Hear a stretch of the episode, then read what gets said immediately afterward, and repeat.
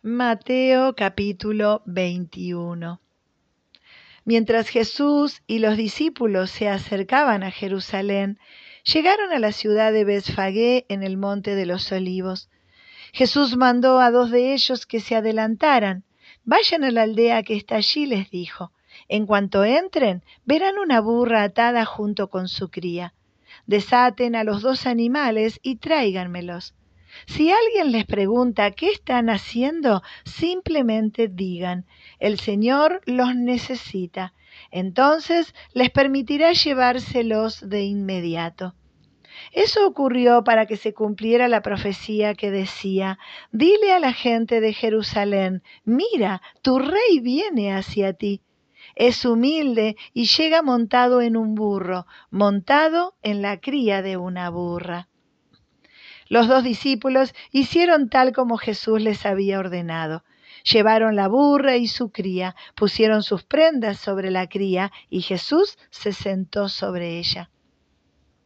De la multitud presente, la mayoría tendió sus prendas sobre el camino delante de él, y otros cortaron ramas de los árboles y las extendieron sobre el camino.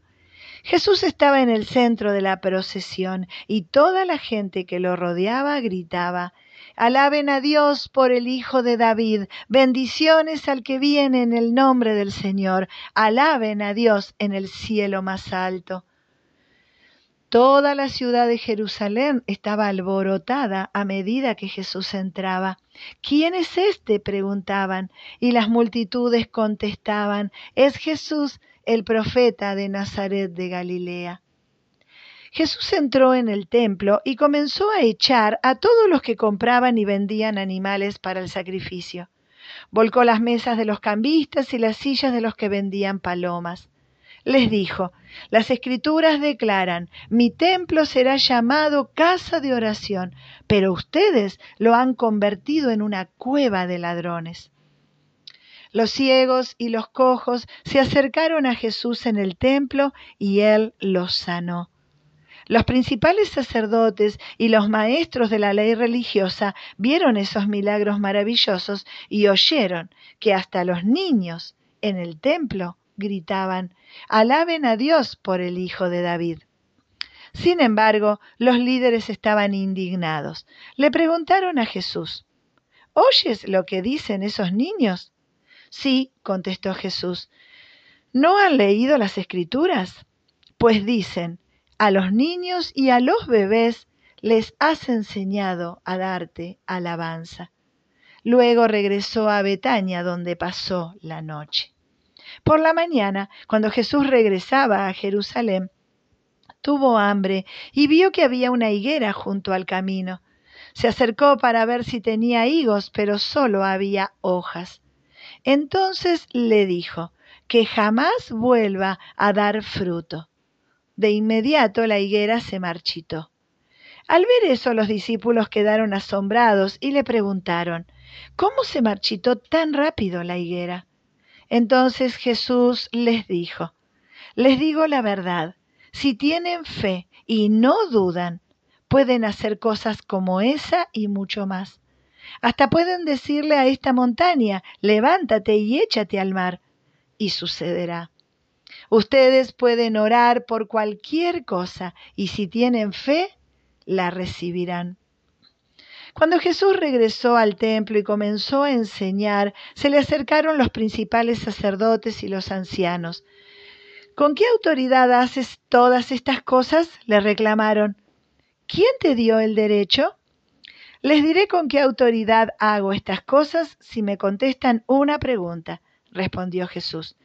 ¿La autoridad de Juan para bautizar provenía del cielo o era meramente humana? Ellos discutieron el asunto unos con otros. Si decimos que provenía del cielo, nos preguntará por qué no le creímos a Juan. Pero si decimos que era meramente humana, la multitud se volverá contra nosotros, porque todos creen que Juan era un profeta. Entonces finalmente contestaron, no sabemos. Y Jesús respondió, entonces yo tampoco les diré con qué autoridad hago estas cosas.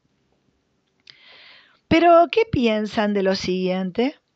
Un hombre con dos hijos le dijo al mayor, Hijo, ve a trabajar al viñedo hoy. El hijo le respondió, No, no iré. Pero más tarde cambió de idea y fue. Entonces el padre le dijo al otro hijo, Ve tú. Y él le dijo, Sí, señor, iré, pero no fue. ¿Cuál de los dos obedeció al padre? Ellos contestaron, el primero. Luego Jesús explicó el significado. Les digo la verdad, los corruptos cobradores de impuestos y las prostitutas entrarán en el reino de Dios antes que ustedes. Pues Juan el Bautista vino y les mostró a ustedes la manera correcta de vivir, pero ustedes no le creyeron. Mientras que los cobradores de impuestos y las prostitutas sí le creyeron aún viendo lo que ocurría, ustedes se negaron a creerle y a arrepentirse de sus pecados. Ahora escuchen otra historia. Cierto propietario plantó un viñedo, lo cercó con un muro, cavó un hoyo para extraer el jugo de las uvas y construyó una torre de vigilancia. Luego les alquiló el viñedo a unos agricultores arrendatarios y se mudó a otro país.